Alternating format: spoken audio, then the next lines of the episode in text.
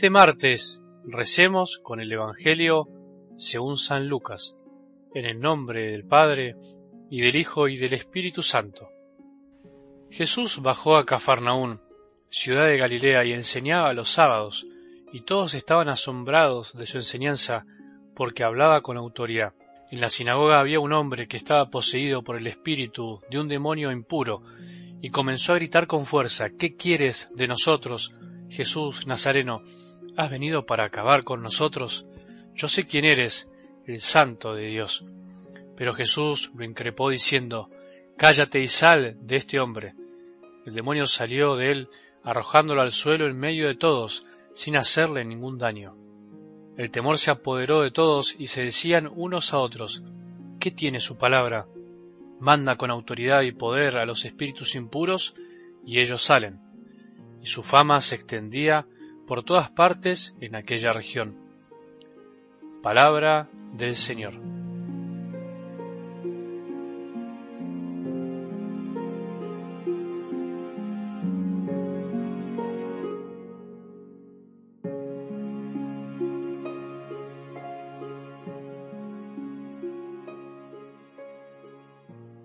Continuando un poco con el tema central de la liturgia del domingo, del Evangelio del domingo, podríamos decir que la religiosidad pura y sincera es aquella que brota desde el corazón. Sí, que está repleta de signos y cosas exteriores que nos ayudan a interiorizar, pero finalmente si falta el corazón, falta todo.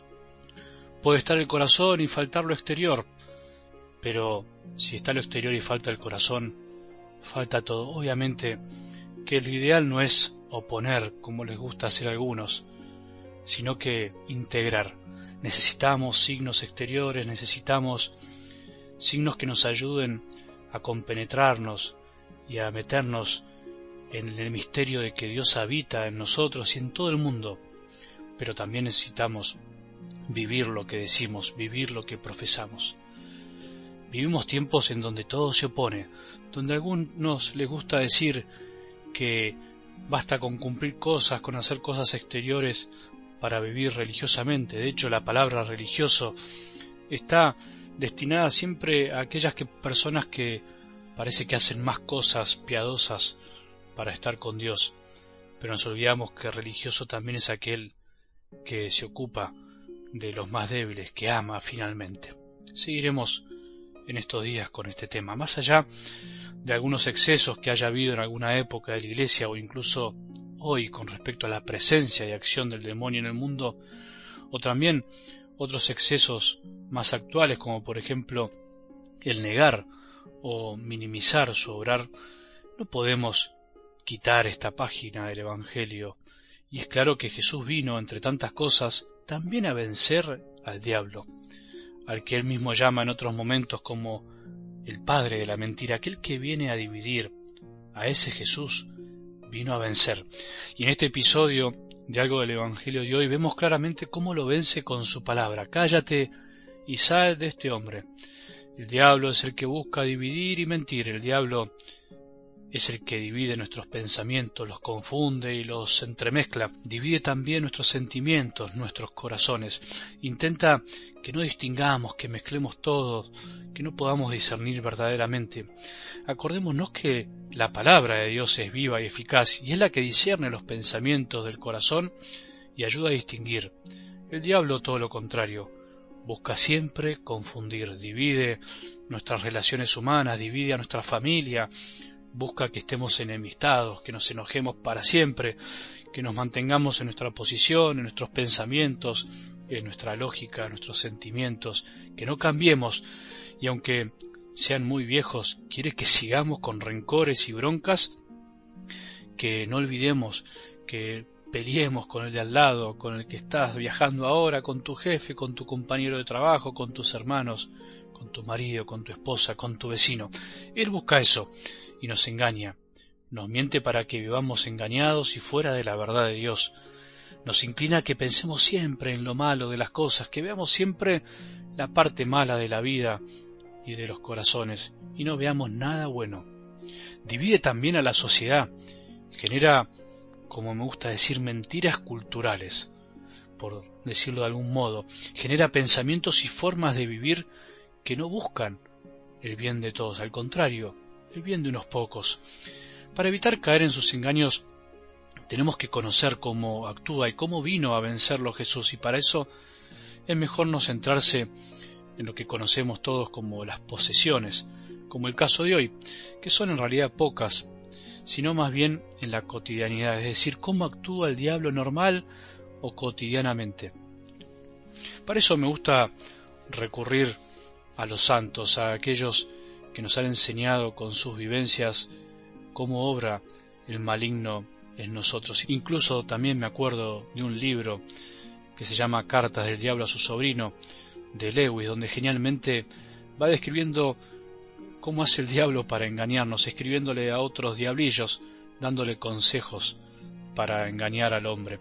Pero San Ignacio de Loyola, el gran santo que fundó a los jesuitas y que nos dejó los ejercicios espirituales, nos enseña a poder distinguir el actuar del demonio en nuestras vidas. Primero dice que el demonio actúa a veces como una mujer, en que es débil ante la fuerza y se hace fuerte en la debilidad. Por eso ante las tentaciones y las pruebas tenemos que enfrentarlo. No tenemos que tenerle miedo, tenemos que rezar con más intensidad, tenemos que enfrentarlo también con nuestros pensamientos, no dejarse ganar. El diablo se hace débil cuando nosotros nos hacemos fuertes.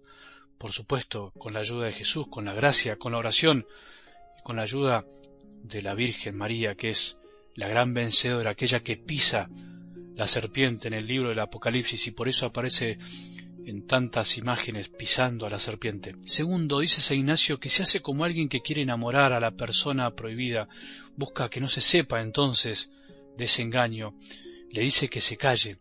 El demonio hace eso, busca que vos y yo no hablemos, que callemos, que no contemos lo que nos pasa, que ocultemos las cosas que sentimos y vivimos.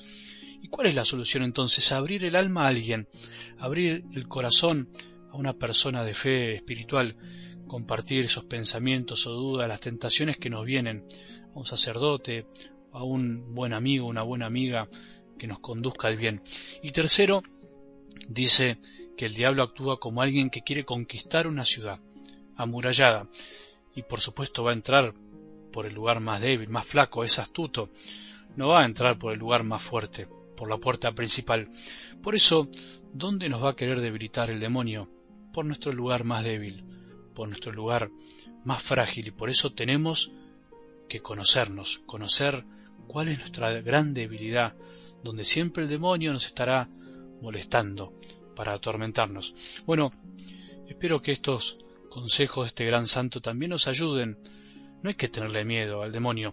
Jesús es más fuerte, Jesús hoy nos muestra su poder, Él nos demuestra que vino a vencer el mal que busca lograr el demonio en nuestros corazones y nos quiere ayudar a liberarnos de esto que a veces nos puede molestar y nos pone piedras en el camino.